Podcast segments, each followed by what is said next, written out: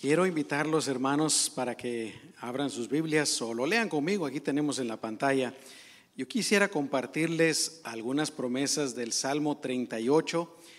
Eh, quería continuar el estudio del Espíritu Santo que empezamos el, domingo, el miércoles pasado y lo vamos a continuar el próximo miércoles. Pero eh, quise cambiarlo este día por dos razones. Eh, la primera porque eh, no pude terminar el estudio. Eh, hoy tuve la visita de un misionero y de, un pastor que venían de Phoenix y pues me tomó toda la mañana estar con ellos. Y también no, la segunda razón es porque no quiero tardarme demasiado. Ya saben todos ustedes pues que los niños están allá en las instalaciones del norte. Gracias a Dios ya andan trabajando aquí en las refrigeraciones eh, primero Dios, para el domingo ya estén terminadas con toda seguridad para el próximo miércoles. Así es que gracias a Dios por eso, ¿verdad? Así es que por eso no, no les digo, no quiero tardarme demasiado eh, en esta tarde. Pero leyendo la palabra del Señor, hermanos, llegué a este Salmo 138. Es un salmo de David y dice cosas tan hermosas, tan preciosas Ah, la verdad es que cuando uno lee acerca de la, historia de David, de la vida de David, y uno lee los salmos, yo creo que es fácil percibir por qué Dios decía que David era un hombre conforme a su corazón. Y es que definitivamente es fácil ver que, que David amaba a Dios profundamente. David deseaba servir a Dios profundamente. David sabía cómo adorar a Dios y no era un hombre perfecto. Ustedes han leído la historia y sabemos que en su vida él cometió algunos errores y algunos errores bastante graves, bastante serios, pero lo que él tenía es que siempre acudía a la gracia, a la misericordia de Dios, porque mis amados hermanos, la gracia de Dios es tan grande, tan infinita, que si no fuera por su gracia, nosotros estaríamos perdidos. Y David lo sabía, amén. Eh, nosotros no somos perfectos, nunca lo vamos a hacer. Definitivamente tenemos que tratar, ¿no? Todos los días de nuestra vida, pero nunca lo vamos a hacer. Si fuera por nuestras propias fuerzas, por nuestros propios méritos, hermanos, iríamos directamente al infierno, ¿no? Pero ahí es donde entra la gracia de Dios. Dios vio nuestra nuestra debilidad, Dios vio nuestro pecado, Dios vio nuestra condición y fue por eso que mandó a Jesucristo a dar su vida por nosotros no había otra manera. ¿Cuántos dicen amén? Y David, hermanos, lo, entendió. Y hablo de, uno de sus más terribles pecados. Ustedes se recuerdan cuando él por eh, deseos equivocados, deseos que él dejó que, que corrieran a rienda suelta, se tiene relaciones íntimas con una mujer casada, luego para ocultar el pecado manda a matar al esposo de esta, de esta mujer y aparentemente él anda muy tranquilo, ¿no? Hasta que Dios lo confronta con el profeta. Y, aquí está la cosa, hermanos. Eh, podemos ver la reacción de, de, de David. Él no siguió ocultando su pecado. Él no siguió justificándose. Él no siguió como que nada había pasado. Cuando él se vio descubierto, cuando él se vio que Dios sabía lo que había hecho y lo estaba confrontando ahora, él eh, se arrepiente profundamente de aquel pecado tan grande que había cometido. Y así siguió durante toda su vida. Y una buena lección para nosotros, ¿no?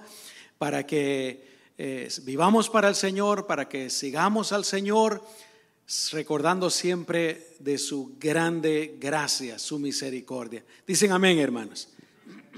Aleluya. Pero aquí encontré todo, todo el salmo, yo los invito para que lo lean en su casa, no es un salmo grande, es cortito, eh, pero los últimos dos versículos me llamaron la atención porque en esos dos versículos, hermanos, podemos encontrar por lo menos cinco promesas de parte de Dios a las que nos podemos aferrar. Amén. Eh, el salmista empieza alabando a Dios. En los primeros versículos él empieza alabando, adorando al Señor. Pero luego, luego al final llega a estos dos versículos.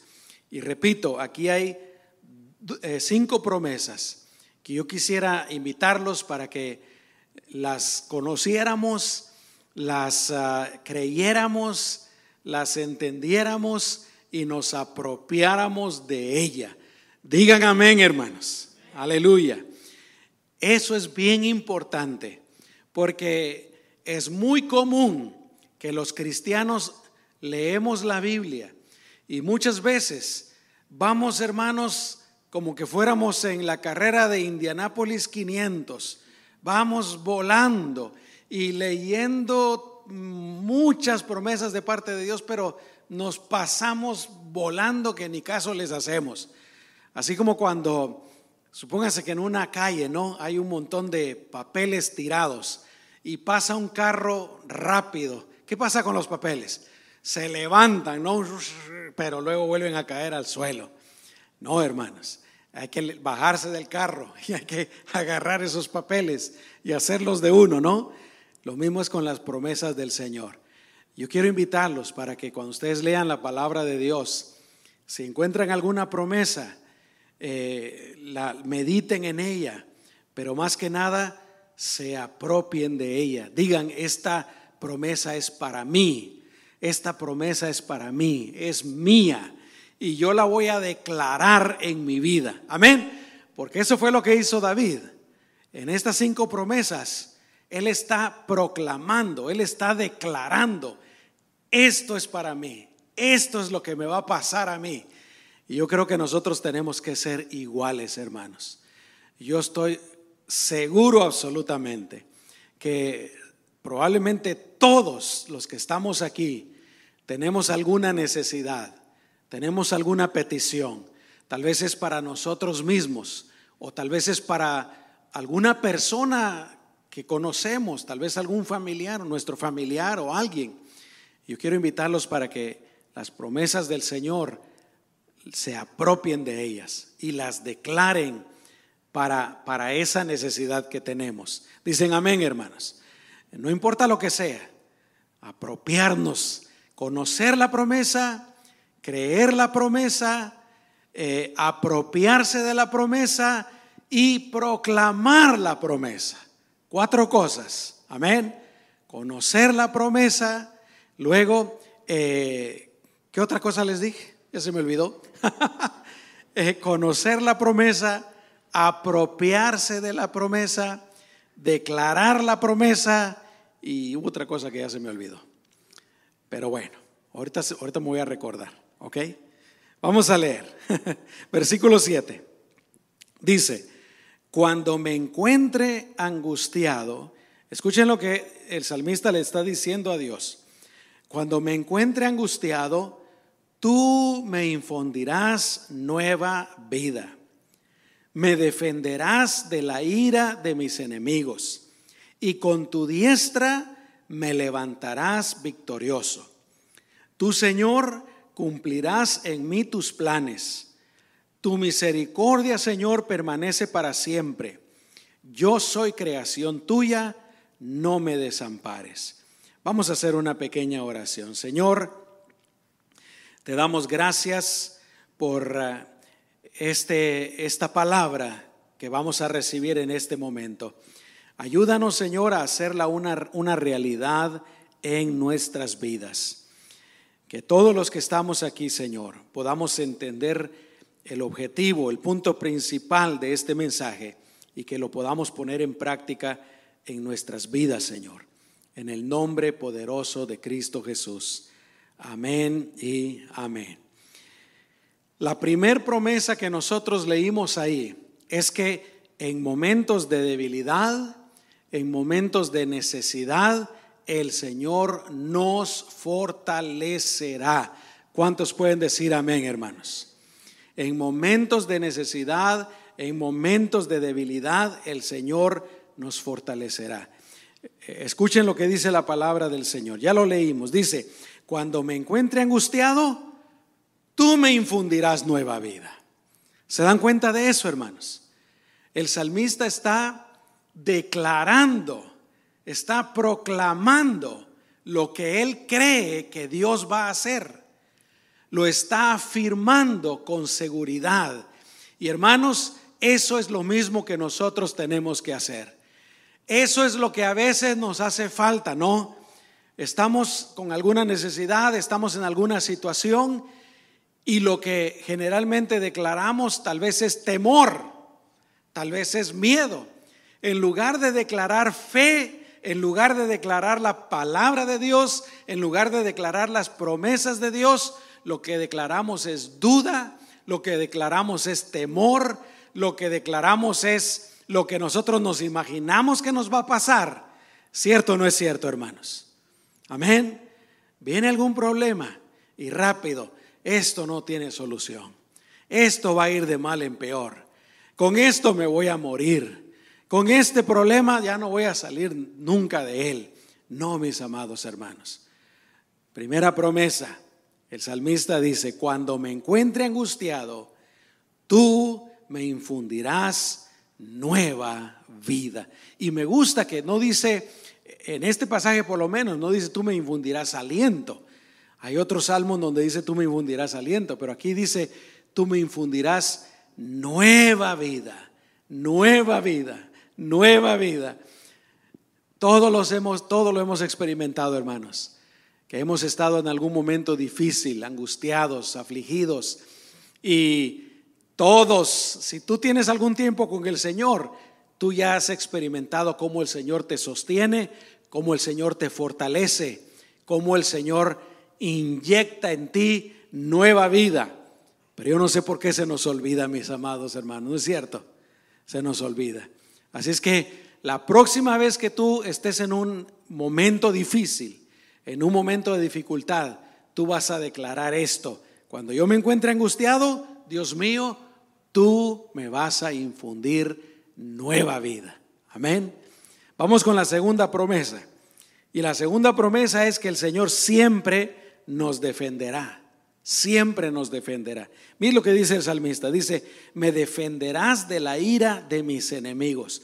Nuevamente, el salmista aquí, hermanos, está declarando, declarando, confesando lo que él cree. Amén.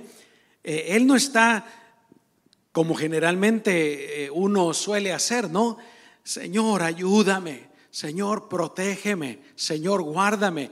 Y no tiene nada de malo eso, hermanos. Pero yo creo que esto que el salmista está haciendo aquí está a un nivel un poquito más alto. Señor, tú me defenderás de mis enemigos. Yo muchas veces cuando estoy orando, eh, en lugar de pedirle al Señor, Señor, haz esto, yo le digo, Señor, gracias porque ya lo hiciste. Gracias porque yo creo que no solamente lo puedes hacer, pero voy a creer que lo vas a hacer, Señor. Amén. ¿Se dan cuenta de la diferencia, hermanos? Una gran diferencia de confesar, decir nuestros temores o decir lo que nosotros vemos. No, mis hijos están perdidos. Mis hijos nunca se van a entregar al Señor. Es una manera de hacerlo. Mis hijos están mal. Y llorar y sufrir y ir con el Señor y, orarle por los hijos. Bueno, hay otra manera. Y la manera es ir con el Señor. Señor, yo creo que mis hijos son tuyos. Señor, yo creo lo que tu palabra dice. ¿Verdad? Dice, cree en el Señor Jesucristo y toda tu casa eh, será salva. Señor, eh, aunque yo no mire ahorita que andan muy bien, pero yo confieso, yo creo que ellos van a estar bien, Señor, en el nombre de Jesús. ¿Se dan cuenta de la diferencia, hermanos? Amén.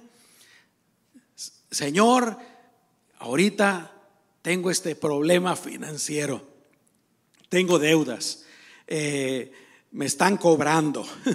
no tengo de dónde sacar el dinero. Eh, eso es lo normal, ¿no? Este nivel. El otro nivel sería, Señor, tú eres mi proveedor. Tú eres mi proveedor. Tú eres el dueño de todo. Señor, tú me vas a sacar de este problema. ¿Cuántos dicen amén? ¿A cuántos de ustedes el Señor los ha sacado de un problema serio financiero, hermano? Mm, no tienen que contestarme, ¿ok? Algunos ya dijeron amén. Yo lo he experimentado. una, una situación que he pensado que no va a cambiar, que no va a mejorar, que no, que no hay de dónde. Y cuando de repente, hermanos, qué bonita esa palabra, ¿verdad?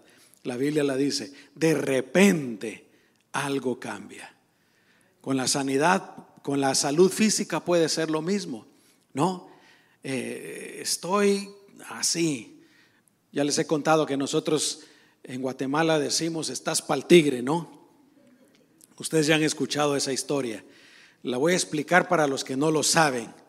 Allá en Guatemala, cuando ya los caballos ya no, ya no le atinan, ¿verdad? Están bien cateados, eh, ya no sirven para nada más, sino se los llevan al, bueno, tal vez antes, ¿no? Ahora tal vez ya no lo hacen, pero se los llevaban al zoológico y se los daban a los tigres para que se los comieran. De ahí viene el dicho, tú estás para el tigre, ya no sirves para nada. Mi esposa la cambió el otro día, la americanizó. Ella dice, tú ya estás para la Goodwill.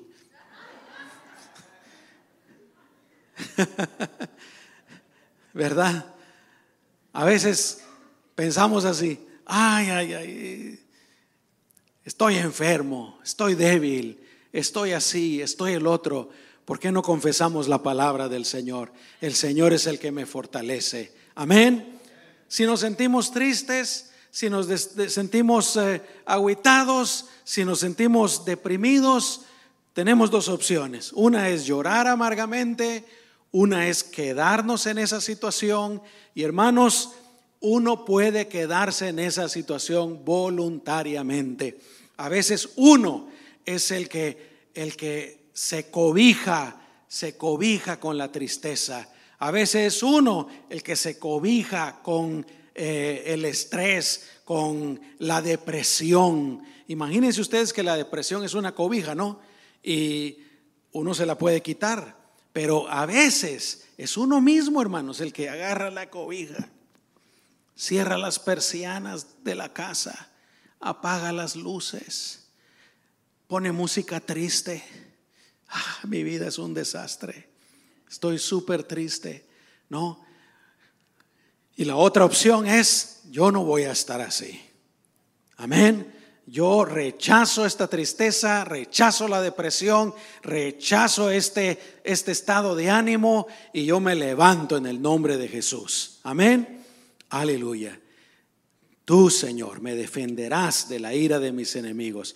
No importa que se venga en contra de tu vida, tú puedes declarar esto. El Señor está conmigo. El Señor me defenderá. El Señor me ayudará. Es más grande el que está conmigo que el que está en el mundo. Amén. Y es la palabra de Dios. Es la palabra de Dios. Lo que pasa es que como les digo, a veces pasamos volando. Yo me detuve aquí y dije, wow, esto yo lo voy a hacer mío y se lo voy a compartir a los hermanos. Amén. La promesa número tres es que el Señor nos dará la victoria y nos exaltará. Fíjese lo que dice el, el salmista.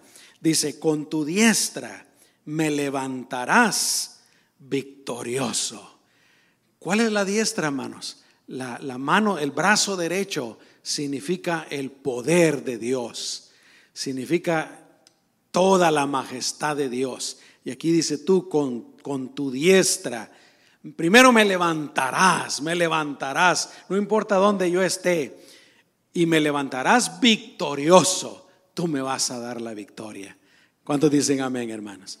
Si tienes algún problema, alguna situación, ahí está. El Señor me va a levantar victorioso. No sé cuánto va a durar, pero voy a creer, voy a confesar que el Señor me va a levantar victorioso. Esa es la cuarta cosa que me faltaba, hermanos. Creer creer en las promesas del Señor. Amén. Conocer las promesas del Señor, ¿verdad? Eh, creer las promesas del Señor, confesar, proclamar, eh, o mejor dicho, el tercer lugar sería apropiarse de las promesas del Señor y confesarlas. Amén. Promesa número cuatro. Fíjense qué precioso lo que sigue aquí. Dice esta promesa que el Señor cumplirá sus planes en nosotros. Literalmente, eh, el rey David dijo, tú Señor, cumplirás en mí tus planes. Hermano, hermana, Dios tiene planes para ti. La Biblia lo dice, planes de bien, planes de prosperidad. Amén. Y todo lo que nosotros tenemos que hacer es creerlo y confesarlo. El Señor va a cumplir sus planes conmigo. Él tiene buenos planes y Él los va a cumplir conmigo. Yo lo creo, yo lo confieso, yo lo proclamo. ¿Cuántos dicen amén, hermanos? Aquí viene otra cosa que a veces nos da un poco de pena proclamarlo. ¿Alguno de ustedes se ha encontrado así? Porque a veces proclamar la verdad de Dios es contraria a la realidad que se mira. Amén. Déjenme ponerles un ejemplo, ¿verdad? Supóngase que alguien está enfermo y esa persona está creyendo o quiere creer que, que el Señor ya le sanó y dice, yo estoy sano en el nombre del Señor. Y pues anda todo. ¿No es cierto? Yo estoy sano en el nombre del Señor. Pero si te miras todo para la goodwill, ¿por qué dices que está sano? no. Y a veces nos detenemos de proclamar eh, las promesas del Señor porque se oponen a la realidad. Pero yo quiero que recordarles lo que dice la Biblia, hermanos, que los cristianos andamos por fe y no por qué, no por vista. Y la Biblia dice también que Dios declara lo que no es como que sí es. Y nosotros tenemos que hacer lo mismo, ¿no? El Señor me va a sacar de toda deuda, me va a sacar de esta situación financiera. Lo creo, lo confieso, me apropio de esa promesa. Algunas personas van a pensar que estás un poquito zafado, que estás un poquito loco, pero ahí es donde entra nuestra fe, ¿no? Ahí es donde entra tu fe. Amén. Promesa número 5. Esta promesa dice que la misericordia del Señor permanece para siempre. Literalmente, el salmista le dice, Señor, tu misericordia permanece para siempre. Quiere decir, Dios mío, tú siempre vas a ser bueno conmigo. Tú siempre vas a ser misericordioso conmigo. Tú, y ahí puedes agregar, tú siempre me vas a ayudar. Tú siempre me vas a consolar. Tú siempre me vas a fortalecer. Tú siempre, Señor, ¿cuántos dicen amén, hermanos? Conocer las promesas del Señor. ¿Y cómo las conocemos? Pues por la palabra de Dios. Por eso es tan importante leerlas. Yo llegué a esta promesa leyendo la palabra de Dios. Amén. Eh, conociendo la palabra del Señor. Número dos, creyendo la palabra del Señor. Número tres, apropiándose. Esta promesa es para mí, es para mí, es para mí. Y número cuatro, confesándola, confesándola, confesándola. Yo lo voy a confesar. Lo creo, lo voy a confesar. Dicen amén. El domingo yo le decía a la congregación americana, déjenme contarles un poquito cómo, cómo va el asunto aquí. Eh, la asistencia ha estado poco a poco subiendo. Hace tres domingos habíamos 60 personas en el servicio en inglés. Hubiéramos sido más, pero tenemos una familia muy grande que no vino ese domingo. Por eso es importante ir a la iglesia. ¿Cuántos dicen amén? Eso fue publicidad. El siguiente domingo, que fue al final de la BBS, de la Escuelita Bíblica de Vacaciones, hermanos, éramos 80 en el servicio de inglés. Amén. El siguiente domingo fue el Día de los Padres. Ustedes ya saben cómo son los padres, ¿no? Algunos se fueron a pasear, otros se fueron, etcétera. bajó a 50. Nos mirábamos poquitos, pero éramos 50. El domingo pasado, eh, pues estamos de vacaciones, se fue Keisha y se fue Joana y solo entre ellos dos son 50. Entonces, eh, entonces éramos menos. Pero había una familia nueva aquí, de seis personas, los dos papás y cuatro niños. Y yo les, yo les he dicho a los hermanos, hermanos, bueno, y se los dije este domingo, hermanos, yo veo esta congregación en inglés creciendo y con muchos niños y con muchos jóvenes. Y se los dije varias veces. Tal vez alguno pensó, ¿verdad? Ah, este pastor está medio loco. Pero si uno no lo cree, hermanos, si uno no lo programa, entonces ¿qué? Amén. Hay que conocer las promesas del Señor. Hay que apropiárselas. Esto es para mí, es para mí, es para mí, es para mí. ¿Quién te dijo que es para ti? Yo digo. El Señor dice. Amén. No, no, es que ahí está hablando de otra cosa. ¿Qué me importa? Es para mí. Amén. Las conoces, las crees, te apropias de ellas y las proclamas, las dices, las dices. Yo quiero decir estas, es todas estas cosas que, que el salmista dice aquí. Yo cuando esté triste, cuando esté angustiado, el Señor me va a infundir nueva vida. ¿Y saben por qué lo puedo decir ahora con más seguridad, hermanos? Porque el Señor ya lo ha hecho varias veces en mi vida, muchas veces en mi vida. Entonces con más razón puedo decirlo. Eh, yo quiero decir, el Señor me defenderá de la ira de mis enemigos. Y el enemigo más grande que tenemos es Satanás. El Señor me va a defender. Amén. Nadie puede hacer nada en contra mía a menos de que el Señor se lo permita. Y si se lo permite el Señor es porque Él tiene algún propósito. Siempre yo salgo ganando. Yo quiero decir, el Señor con su diestra me va a levantar victorioso. Y Señor, tú tienes planes hermosos para mi vida y todos los vas a cumplir. Aleluya. Estoy emocionado de ver qué va a hacer el Señor conmigo. Amén.